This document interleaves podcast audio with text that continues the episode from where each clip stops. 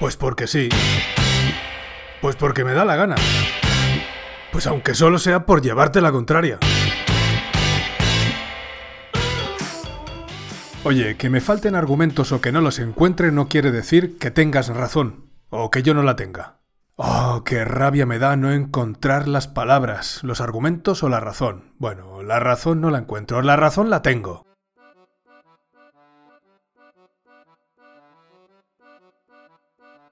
Y ahora podría empezar a digredir. Eh, ya, hasta tropezar con, no sé, Immanuel Kant y la crítica de la razón pura. La ilustración significa el movimiento del hombre al salir de la puerilidad mental de la que él mismo es culpable.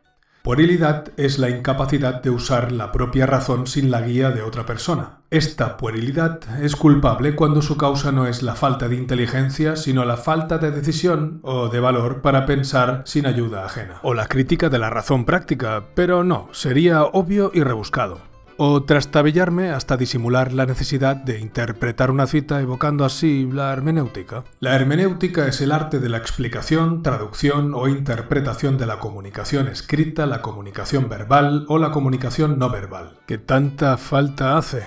Pero tampoco. También podría deslizarme sobre algo menos rebuscado, recurriendo a la teoría de la argumentación el estudio interdisciplinario de la forma en que se obtienen conclusiones a través de la lógica mediante premisas. Incluye el arte y la ciencia del debate civil, el diálogo, la conversación y la persuasión. Estudia las reglas de la inferencia, la lógica y las reglas procedimentales, tanto en el mundo real como en sistemas artificiales. Demasiado obvio, o sea que no. Más bien voy a toparme voluntariamente contra el efecto Dunning-Kruger.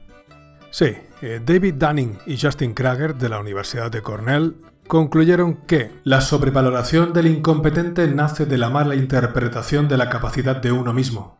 La infravaloración del competente nace de la mala interpretación de la capacidad de los demás. Es decir, los individuos con escasa habilidad o conocimiento sufren de un sentimiento de superioridad ilusorio considerándose más inteligentes que otras personas más preparadas. Por el contrario, los individuos altamente cualificados tienden a subestimar su competencia relativa, dando por sentado erróneamente que las tareas que son fáciles para ellos también son fáciles para otros. Lo podemos reproducir en multitud de escenas cotidianas. Por ejemplo, ahí tenemos al que va de listo y con malas artes consigue sobresalir al resto que por educación, cohibición o cualquier acción relacionada no se le corrige o no se le enfrenta dándole la satisfacción de que piense que es el más listo. En realidad, eh, son atajos de nuestra mente para obtener una respuesta rápida, y en este mundo el pensamiento rápido ha dejado de ser un recurso para convertirse en un modelo de pensamiento superficial. Test para los lectores. Vamos a por las preguntas de este podcast. ¿Alguien conoce al escritor Boris Vian? ¿Alguien ha leído el relato El lobo hombre? En realidad, el relato está dentro de una antología con el mismo título en los que Boris Vian tiene sus momentos. Dejémoslo ahí.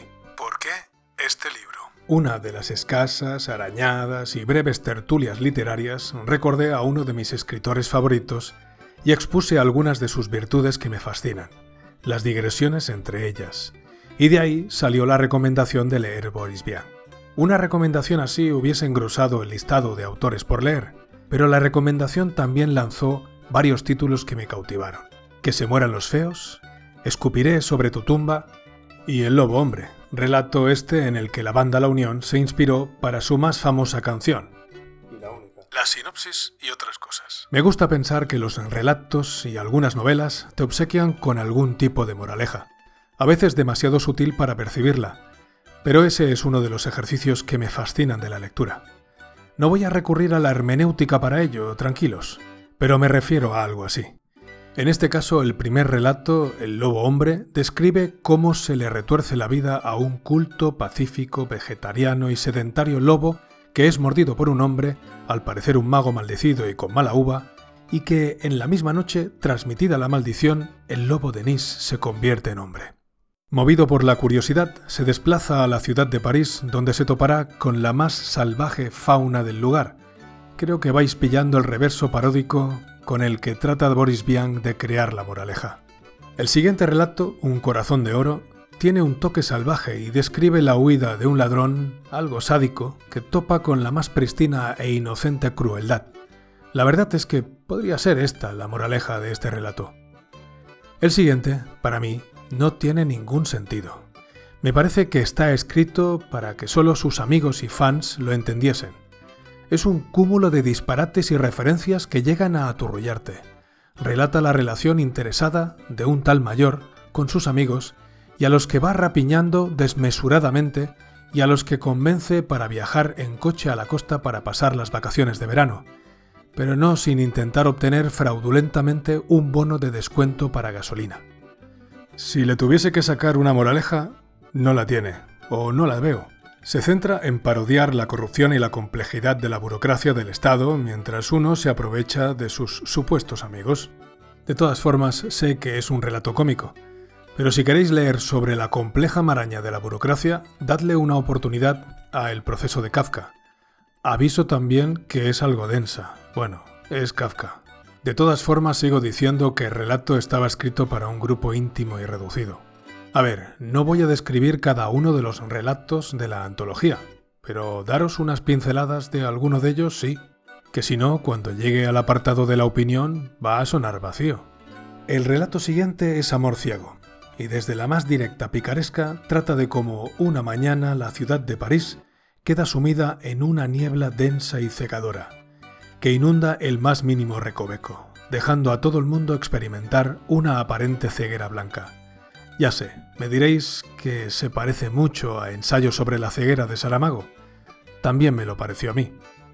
En este caso se recrea en encuentros picantes ya que la gente, por incapacidad visual, toma la decisión de vagar por la calle desnuda. La moraleja final responde a una resolución tierna, aunque desesperada y bárbara, siguiendo el tono disparatado, imaginativo y hasta macabro que va soltando Boris Vian en estos relatos.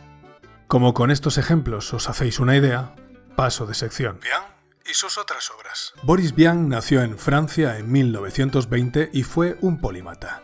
Novelista, dramaturgo, poeta, músico de jazz, ingeniero, periodista y traductor. A ver, no ha sonado la advertencia de licencia gramatical porque debe estar tímida, pero no me encaja polímata. A ver, polímata, persona con grandes conocimientos en diversas materias científicas o humanísticas. Catalogo materias científicas en algo más puro, y para mí queda fuera la ingeniería. O sea que, vamos a ver, aquí. Las humanidades son un conjunto de disciplinas académicas relacionadas con la cultura humana. Algo ambiguo, por ahora. Entre las disciplinas de estudio que pueden considerarse como parte de las humanidades sin consenso generalizado están la filosofía, la filología, la historia, la geografía, el derecho, la economía, la ciencia política, la psicología, la antropología, la sociología, los estudios de arte, las ciencias de comunicación, etc. Vale, bien. Todas las disciplinas que practicó se centran en el apartado de materia humanística aunque me quede en el limbo disciplinario la ingeniería y asumiendo que tenía grandes conocimientos de estas.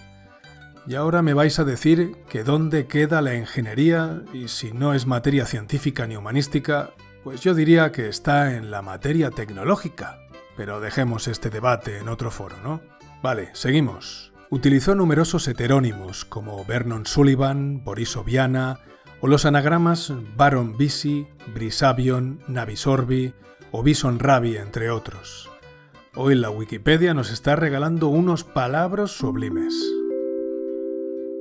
A ver, heterónimo. Identidad literaria ficticia creada por un autor que le atribuye una biografía y un estilo particular. Vaya, lo que solemos identificar como seudónimo, pero algo más rico. Anagrama. Cambio en el orden de las letras de una palabra o frase que da lugar a otra palabra o otra frase distinta. Es que hay palabras para todo. ¡Hala! Seguimos. Boris Vian escribió teatro, letra y música de canciones, cuentos y novelas. Tanto sus diez novelas como sus actuaciones de jazz fueron muy admiradas. Se crió en una familia que amaba la literatura y la música, aunque no se dedicaban a ello. A partir del crack del 29, la familia tuvo que sufrir, como muchos otros, serios apuros financieros, obligando al padre a trabajar por primera vez en su vida hasta ahora los ingresos provenían de las posesiones del padre, es decir, Era rentista. A los 12 años, Boris padeció fiebre reumática y poco después fiebre tifoidea, provocando dolencias que causaron su muerte prematura a los 39 años. Gran estudiante, se sacó el título de ingeniería en el 42. Nunca perdió el interés por la música, empezando a participar en una orquesta amateur con sus hermanos. En el 1946 publicó su primera novela Escupiré sobre tu tumba, con el heterónimo de Vernon Sullivan supuesto escritor negro.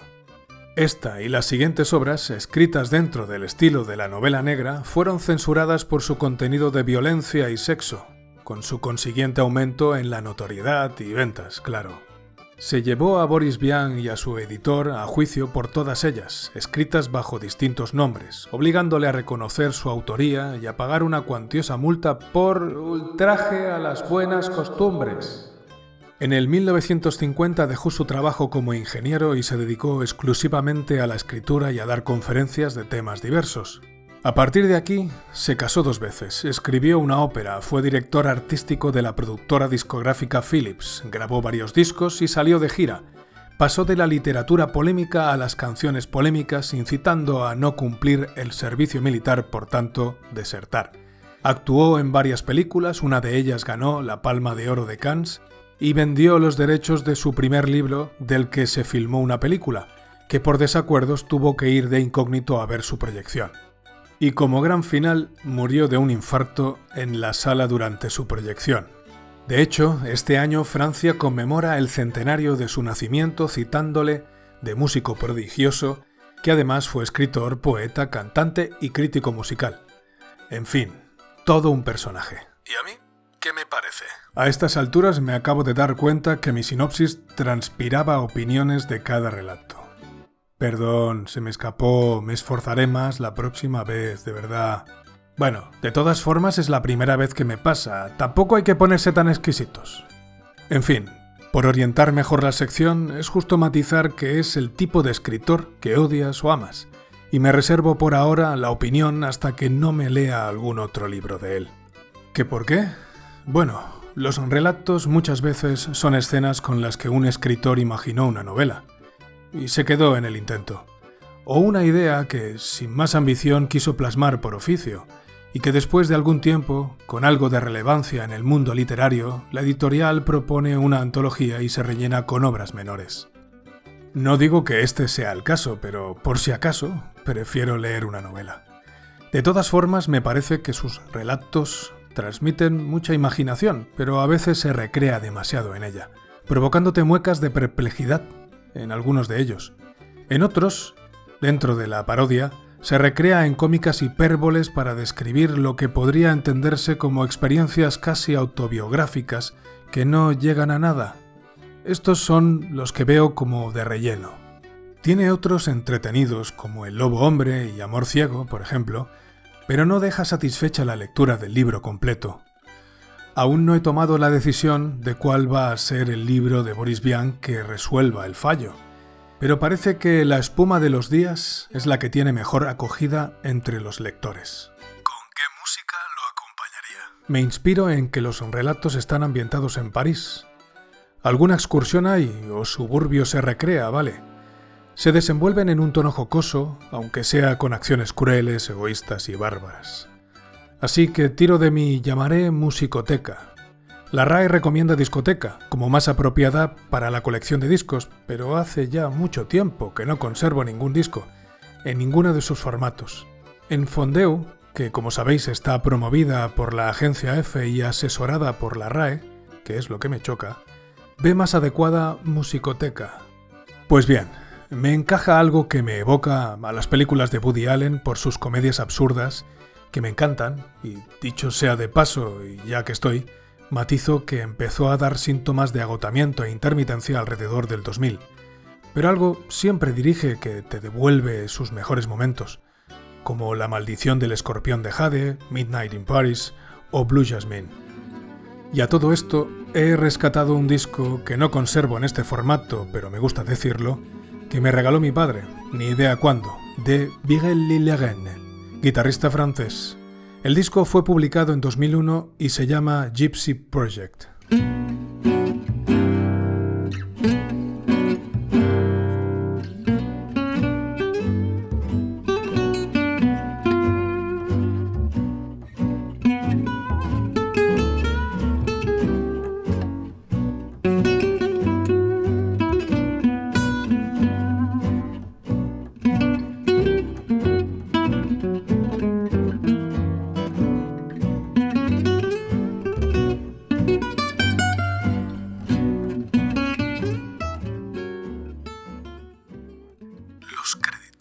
Como siempre, os dejo en Spotify, en la playlist del podcast, la selección que sugiero para este libro. También me gustaría escuchar vuestras opiniones del último audiorelato, Papeles, ambientada con música de Alexandre Bateiras. La despedida. Y ya está, así que hasta el próximo podcast.